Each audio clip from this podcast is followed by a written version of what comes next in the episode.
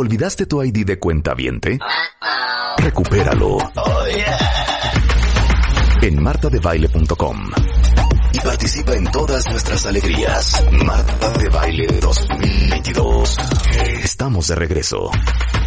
Y estamos donde estés. A ver, pongan mucha atención. Freelanceros cuentavientes. En México hay un estimado de 14 millones de freelancers. Eso significa que uno de cada cuatro trabajadores somos freelanceros. 42% son mujeres y una tercera parte son hombres. Y hay más freelanceros en la Ciudad de México que en Guadalajara, que en Monterrey, que en el resto de las ciudades. Y las tres categorías más populares entre los freelancers, ¿saben cuáles son? Diseñadores y marqueteros, traductores y de contenido y programaciones y tecnología. Y los menos comunes, legal, administración y manufactura. Entonces, el día de hoy les traje a nuestro super experto en finanzas personales, dedicado hace 38 años a la educación financiera. Es el fundador y presidente de la Asociación Nacional de Educadores Financieros, Yanko Abundis, y orgullosamente conductor de nuestro School of Money de Revista MOA, todos los lunes a las 7 de la noche, porque como digo siempre, Yanko, miren cuenta bien. Bastante trabajo nos cuesta ganarnos nuestro dinero como para hacerlo todo mal en la parte de la administración. Yanko, bienvenido. Querida Marta, te saludo con mucho gusto. Muy buenos días. Buenos días a todos los cuentavientes. Y, bueno, esta estadística que tú das es, escalofriantemente increíble porque te voy a decir, Marta, hace 10 años los números eran muy distintos y hace 20 ni pensarlo. O sea, y lo que viene. Nadie freelanceaba, ¿de qué hablas? Muy pocos, muy pocos. Siempre han existido estas figuras, pero evidentemente no estaban de modas, de moda, porque tenían algo muy importante en las generaciones anteriores, que se generó un hábito de ser empleado. Y tu abuelo, mi abuelo, trabajaban en una empresa, Marta, y salieron de ahí con las patas por delante. Cosa que no ocurre hoy. Cosa que, la, fíjate, a mí me llama mucho la atención en la gente jovencita, ¿sí? los, algunos millennials que ya no están tan jovencitos, pero que todavía mucho más que yo, evidentemente, y que están con esta dinámica de cambiarse de trabajo permanentemente e irse a la actividad independiente. Y está muy bien, Marta, e, está muy bien desde un punto de vista de que quieras crecer, pero está muy mal desde un punto de vista que te quedes totalmente desprotegida, Marta. Entonces, ¿qué tienes que hacer? Porque no simplemente... Y quiero que se manifiesten. ¿Quién de ustedes, cuentavientes, es freelancero? Eh, póngamelo ahorita en Twitter. Y bueno, estamos preocupados porque hagan las cosas bien. Entonces, Yanko les va a dar la lista. Ustedes pueden ir poniendo tachi palomita de lo que están haciendo y de lo que no están haciendo y deberían de hacer. Fíjate, Marta, un, punto medular, yo te diría que es el primero en el que debes de pensar, pero tú estás muy jovencita, Marta, estás ahorita saliendo de la universidad, estás con el mundo que te lo comes de tres mordidas, y qué padre, yo también fui joven y también tuve esa dinámica, también tuve ese espíritu y esa hormona y, todo esto sensacional. Y cuando yo tenía veintitantos, treinta años, a lo mejor treinta y cinco, Pensar en la vejez, Marta, por favor, eso, eso, que lo, que lo piensen mis abuelos, yo no, yo, la, vejez, ¿qué es eso de la vejez? ¿Sí? Yo te pregunto, punto número uno, fundamental. Marta de baile, ¿tienes seguro social? Me vas a decir, pues no, porque no soy Godínez. El seguro social lo tiene alguien que es empleado, alguien que tiene un patrón, alguien que tiene un horario, ¿sí? Y, bueno, además no todos, ¿no? Que es un, tema para otro programa. Pero para que yo cuente con todas las prestaciones sociales, necesitaría ser empleado. Y yo no soy empleado. Yo soy independiente. Yo soy freelancero. Perfecto. Oye, Marta, Dios nos preste vida. Algún día vamos a llegar a viejitos. Los que hoy tenemos 20 o 30 o 60, o los que ya estamos muy cercanos a la vejez, ¿sí? Pero la probabilidad, claro, hay gente que, que muere muy joven, ¿sí? Pero la probabilidad de que llegues a la vejez es muy alta en estas generaciones. Hombre, hombre, ahí les va algo que hemos aprendido muchísimo con nuestra doctora en Derecho Social. Todos los que cotizan con la ley del, del 77 73. se van a muy bien. No, 73, Marta. 73, exacto. Se van a jubilar muy bien. Algunos. ¿Y nosotros? No, pues a mí nadie me inscribió en el seguro cuando yo empecé a trabajar cuando tenía 19 años. Ese es un problema, mi querida es una Marta. Es una porque, Porque sí, efectivamente, lo que dice nuestra querida Gloria Arellano, la ley 73 nos puede ayudar bastante a algunas personas, no al 100%. Pero la ley 97 tiene un problema muy, muy, muy, muy grande, Marta. Y es un término un poco técnico que voy a utilizar, pero voy a explicar de qué se trata. ¿Sí? Y se llama la densidad de cotizaciones, Marta de baile. Densidad de cotizaciones. ¿Y esto qué carambas es? Es muy sencillo. Tú estás entrando y saliendo, saliendo y entrando al sistema formal de trabajo. Entonces, cuando tú busques en el seguro social a qué tienes derecho por concepto de jubilación, te van a decir a nada. Oye, pero yo trabajé, trabajé dos años teniendo patrón. Pues sí, pero lo que juntaste, la densidad de tus cotizaciones fue tan baja que tienes derecho a que te devolvamos ese pequeñísimo ahorro. Tres pesos, claro, claro, claro. Tres pesos, exactamente, Marta. Ahora, lo que poca gente sabe, y fíjate que está por cumplir 25 años este sistema pensionario, desde el 97, ya, ya un cuarto de siglo, se dice fácil, pero son muchos años. Y mucha gente sigue sin saber, Marta, que pueden tener afore.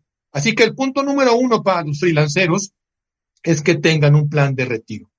Pueden tener un afore, pueden comprar un seguro de retiro, pueden tener muchísimas bondades, Marta, muchas ventajas. O, pueden hacer aportaciones voluntarias.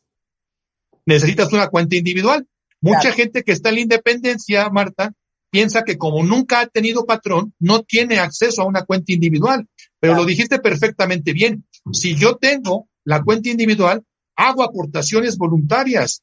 Históricamente, y esto es muy importante que la gente lo sepa y lo escuche, históricamente ningún producto de inversión ha pagado los rendimientos que ha pagado una Afore. Ninguno en el mundo, no en México, en el mundo. Hay que tener una Afore. Hay que tener una Afore, Marta. Entonces, el primer gran error, para que quede muy claro, freelanceros de mi vida y de mi amor, es como la gran mayoría no tienen seguro social porque no tuvieron un patrón que los dio de alta, ustedes tienen que o abrir su propia cuenta y tener su afore, porque el día que se retiren, a diferencia de todos los godines, no tienen ninguna jubilación, no tienen ningún fondo de retiro, no va a haber quien les eche una moneda, ¿eh? Totalmente, Marta. Totalmente. Y bueno, yo, te pregunto, o sea, ¿estás pensando tú en, la jubilación que te da el gobierno, lo que te da bimestralmente? No está mal, no, no, voy a entrar en materia de crítica o no crítica al respecto. Lo que sí te puedo decir es que es insuficiente. No te alcanza, claro. Por vida de Dios, o sea, pues, a lo mejor ni para frijoles, ¿eh? Claro, no, pero digan, ah, sí, claro que te vamos a dar una pensión. Mil quinientos pesos. A ver, ni para frijoles, Marta, ni para frijoles. literal. número dos. Esto es que voy a agarrar aire para decirlo. Seguro de gastos médicos mayores. Ya sé que ahorita te vas a echar una letanía, pero yo nada más les quiero decir una cosa. Si vivimos en un país con un sistema de salud quebrado, lo inteligente sería ser, hacer un esfuerzo sobrehumano por tener un buen seguro de gastos médicos mayores para que te atiendas en buenos hospitales. Porque las historias de terror que yo sé que muchos de ustedes han vivido, de colas en el seguro, me tienen que hacer una resonancia, me dieron en la cita siete meses después, necesito una quimioterapia y no hay el medicamento, son muchísimas. Entonces, no tener un seguro de gastos médicos mayores para ti y para tus hijos es una locura. Mi querida Marta, dijiste palabras sabias. Es una locura, porque te voy a decir algo. La clase media, que somos 80 millones de mexicanos, podemos contratar un seguro de gastos médicos. Ahora, tú quieres un plan que te permita ir a, a, a, no sé, a Sydney o que permita ir a Singapur a atenderte, ¿no? O a Hong Kong, o a París, o a Frankfurt, ah, bueno, pues te va a salir muy caro. Un hospital privado aquí. La diferencia es abismal. Pero hay muchos planes, Marta, que te dan derecho a clínicas, a hospitales pequeños, en donde no vas a hacer las colas que haces en el Seguro Social, ni vas a esperar siete meses para el estudio. Mira, Marta, algo que está muy fresco todavía en la mente de la gente, porque lo seguimos viviendo, la pandemia. ¿Tú sabes cuál es el, el costo promedio de una atención de COVID en hospital privado? 520 mil pesos. Yo te pregunto, Marta, ¿los traes en la cartera? Te apuesto a que no. Te lo garantizo a que no. ¿Sí? Ahora, hay eventos, en particular tenemos dos de la COVID-19 que han rebasado los 40 millones de pesos porque han sido trasplante de pulmón. Dios bendito, o sea, esa es una barbaridad. Eh, mira, Marta, yo tuve un accidente hace un año una tontería y, estuvo, estuvo grave, ¿sí? Siendo una tontería, el costo de mi atención fue de 600 mil pesos, ¿sí? Si yo no hubiera tenido seguro de gastos médicos, como estaba en la pandemia en su apogeo, yo hubiera muerto, porque yo tuve una hemorragia interna que no detectaron, y evidentemente, si yo hubiera esperado a que el seguro social me atendiera, pues no lo hubiera detectado nunca, en el panteón nada más. 100%. A ver, sí va a contar otra historia. No hay bolsillo que lo aguante, ¿eh? Ninguno. Obviamente yo y mis hijas tenemos un seguro de gastos médicos mayores. El otro día mi hija se sentía fatal. Empezó a vomitar sin parar. Le hablé al doctor Diego Angulo, que justamente acabamos de hablar con él, y me dijo, no, pues mejor tráete a urgencias. Llegué a urgencias. Le canalizaron un suero, le hicieron unos estudios de sangre, se dieron cuenta que tenía eh, cola y una bacteria y trae una infección gastrointestinal muy fuerte. Estuvo no más de una hora y media. Fueron 21 mil pesos. Así es, Marta. Si yo no he tenido el seguro, eso lo hubiéramos tenido que desembolsar. O un tarjetazo. O un tarjetazo. Entonces, por eso hablamos de lo importante que es tener un seguro de gastos médicos mayores, sobre todo si eres freelancero, porque en muchas compañías, en la mía, mi gente tiene seguro de gastos médicos mayores. Pero los freelanceros no tienen quien se los dé, por eso lo tienen que comprar ellos. Y fíjate, mi querida Marta, incluso te voy a decir algo. Cuando tú eres godines, cuando tú tienes un empleo del nivel que sea, chueco derecho tienes algunas prestaciones médicas con el seguro social. Pero cuando eres freelancero, ni siquiera tienes eso. Ni siquiera tienes para una aspirina, literalmente. Así que segundo punto, freelanceros, compren un seguro de gastos médicos por vida de Dios. Hay planes, hay planes que se ajustan a tu presupuesto. Si quieres un plan internacional, ya lo dije, es una fortuna, pero hay planes que puedes adquirir. Este es un segundo punto, mi querida Marta. Y un tercer punto, muy importante también. Yo le pregunto a la gente con, mucha frecuencia en los diferentes foros en los que me paro, oye, ¿cuánto vale tu vida? Y a mí la gente siempre con, un chascarrillo, ¿no? De respuesta me dice, no, pues no tiene precio, soy invaluable, soy único, soy la luz del universo, del bla, bla, bla. Padrísimo, qué bueno que te, qué bueno que te quieras tanto, Marta. Me da mucho gusto. Pero te tengo una respuesta que no te vas a esperar, Marta. Sí tienes precio. Y suena muy crudo y suena, suena, suena. Vas a decir, como materialista. y el precio lo pones tú. El precio es lo que generas, Marta. A ver, Marta, ¿cuánto ganas? ¿Ganas 10 mil? Vale 10 mil. Marta, ¿ganas 15 mil? Etcétera, etcétera, etcétera. Y la gran pregunta es, oye, ¿qué pasa si tú te vas de este mundo, ¿cómo queda tu familia? ¿Cómo quedan tus hijas, tus hijos, tu esposa, tu esposo, tus padres, X? ¿Sí? Porque otra vez, chueco derecho con seguridad social, hay derecho a un seguro de viudez, a un seguro de orfandad, a un seguro de ascendencia, un pago, ¿sí? Una pensión. Pero cuando eres freelancero no tienes derecho a nada. Entonces compra tu seguro. La gente, fíjate bien, Marta, que esto es importantísimo. La gente, en promedio, que está en la actividad independiente como freelancer, es gente que, que anda sobre los 30 medios. Esa es la estadística. Y es gente, mucha de ella que ni siquiera tiene un compromiso de pareja estable, no tienen descendencia. Entonces te dicen, mira, si yo me muero, no le hago falta a nadie. Perfecto. Nada más, yo te pregunto, mi querida Marta, ¿y si esta persona que trabaja en la independencia se invalida, quién le va a pagar pensión? Nadie. Nadie. Entonces el seguro de vida te puede dar la cobertura de invalidez. Y esta cobertura de invalidez, si tú ya no produces en lo que te restableces, o incluso en casos extremos donde hay una incapacidad permanente total, el seguro te protege y te da al menos la continuidad económica de algunos meses o de algunos años. La, muerte, la muerte es cara, Marta. Pero es más cara la invalidez. Claro, claro. Como dice, como dijo un amigo a otra amiga. Aquí está este seguro de vida.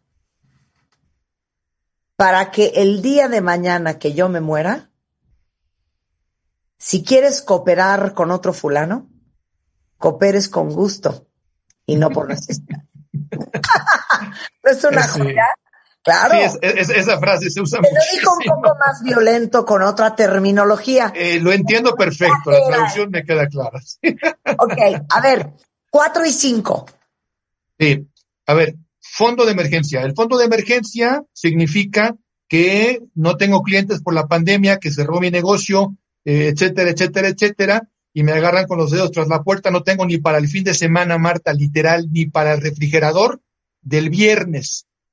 Claro, todo lo que lo consumes tú, pues es lo que te va entrando. Y, no hay forma de que esto no suceda, Marta. Si no tienes una reserva de los siguientes dos o tres meses, el problema es que te vas a endeudar hasta la camisa. Ahorita hay muchísima gente endeudada con tarjetas de crédito, préstamos personales de toda índole, con el tendeo de la esquina, justo porque en la pandemia, que no tuvo ingreso, tampoco tenía un peso de ahorro. Claro. Haz tu fondo de emergencia. Y de aquí pasamos al último punto, que es la meta financiera. no, no, no, pero espérame, quiero que digas una cosa. A ver, bien. ¿Cuánto tiene que ser el fondo de emergencia? Un fondo de emergencia decente debe de andar sobre cuatro o cinco meses de tu gasto, gasto, no ingreso, de tu gasto personal, Marta. O sea, si gasto cinco mil pesos al mes, debería de tener 30 mil pesos de fondo de emergencia. Sería sensacional, te voy a decir por qué. Porque con la pancita llena piensas mejor y resuelves mejor. A ver, una pregunta para ustedes. ¿Quién de ustedes tiene un gasto de eh, un fondo de emergencia de cuántos meses? La respuesta es abrumadoramente negativa, mi querida Marta, lo vamos a ver. Entonces, tengan su, fondo de emergencia justo por contingencias. Y el último paso, ahora sí, es crecer ese fondo de emergencia a un fondo patrimonial. Ah, yo te pregunto, yo te pregunto, Marta, ¿tú puedes vivir de tus rentas? Dices, pues no, claro que no. No, güey, tengo Eso es para los ricos. Eso es para los ricachones nomás. Yo te contesto, fíjate que no, perdóname, pero estás equivocada. Esto no nada más es para los ricos. ¿Cómo? Por supuesto que sí, por supuesto que no. Te voy a explicar por qué porque el fondo patrimonial es todo lo que tú generas a lo largo de tu vida que, como consecuencia, te va a dar dinero. Que el dinero trabaje para ti, Marta. No es una meta que tú puedas hacer a los 20 o 25 años, salvo que recibas una herencia, ¿sí? Pero la mayoría de personas, sobre todo los freelanceros, lo tienen que ir construyendo en el tiempo. La mayoría de personas que se dedican a la actividad independiente, Marta, como no tienen un sueldo fijo y de repente reciben mucha lana, a lo mejor de repente reciben 30 mil pesos, que es mucha lana, y pasan 15, 20 días, un mes y no reciben nada. Entonces, cuando vienen las vacas gordas de los 30 mil pesos, se lo gastan todo y no generan patrimonio. Generan una panza chelera, pero no patrimonio. Entonces, el patrimonio se debe convertir en un fondo como una meta fundamental para que el día de mañana ese departamento lo pueda rentar y me genere 3, 4, 5 mil pesos de ingreso. Para que yo tenga una cuenta en la FORE y que de ganancia me dé 2, 3 mil pesos. Para que yo tenga X, Y y Z y a lo mejor entre todo eso y una pensión determinada que yo ya generé como punto número uno, Marta, con 20 mil pesos al mes, no voy a vivir con lujos, pero yo puedo pagar lo necesario para tener una vida decorosa. Genera tu fondo patrimonial para que esto te dé de comer el día de mañana, Marta. Esta es tarea de muchos años, particularmente cuando te dedicas a la independencia. Les digo una cosa, yo regreso al punto inicial, Janko. A todos nos cuesta mucho trabajo, esfuerzo, cansancio, foco, ganar nuestro dinero. Como para que en unos años digamos, me quiero dar de topes contra la pared, no puedo creer lo mal que hice todo y que hoy tengo que estar rogándole a mi hermana que me dé tres chelines, torturando a mis hijos y provocando pleitos entre ellos porque necesito que me mantengan, o llorando porque tengo 78 años, estoy agotado, ya no quiero trabajar y no puedo dejar de trabajar. Todo eso. Dijiste algo muy valioso, muy valioso, Marta, y con esto cierro yo, fíjate mi definición de jubilación, la mía, mía, personal. El día que yo pueda salir a trabajar por gusto y no por necesidad. Claro. ¿Qué diferencia, no? Sí, 100%. Padrísimo, que sea por gusto, por terapia, pero no por necesidad, sufriendo con dolores, sudando y teniendo que salir a buscar el pan de todos los días. Esto no se resuelve a los 70 años, se resuelve a los 20 o 25 o 30 no a los 70. 100%. Janko Abundis a eso se dedica. Él lleva 38 años educando gente financieramente. Es fundador y presidente de la Asociación Nacional de Educadores Financieros. Y todos los lunes a las 7 de la noche en Revista MOA tenemos School of Money, o sea, eh, colegio de dinero, para aprender todos con Janko y con los invitados que tiene sobre cómo ser financieramente más inteligentes. Lo contactan en Twitter, en Yanko Abundis, si lo quieren contactar para dar una plática, para que los asesore, para que los ayude. Ahí está en Twitter, Yanko Abundis. Te mando un gran beso. Mil gracias. Igualmente. Fuerte abrazo, querida Marta. Hacemos una pausa y ya regresamos. No se vayan. Suscríbete a Marta de Baile en YouTube.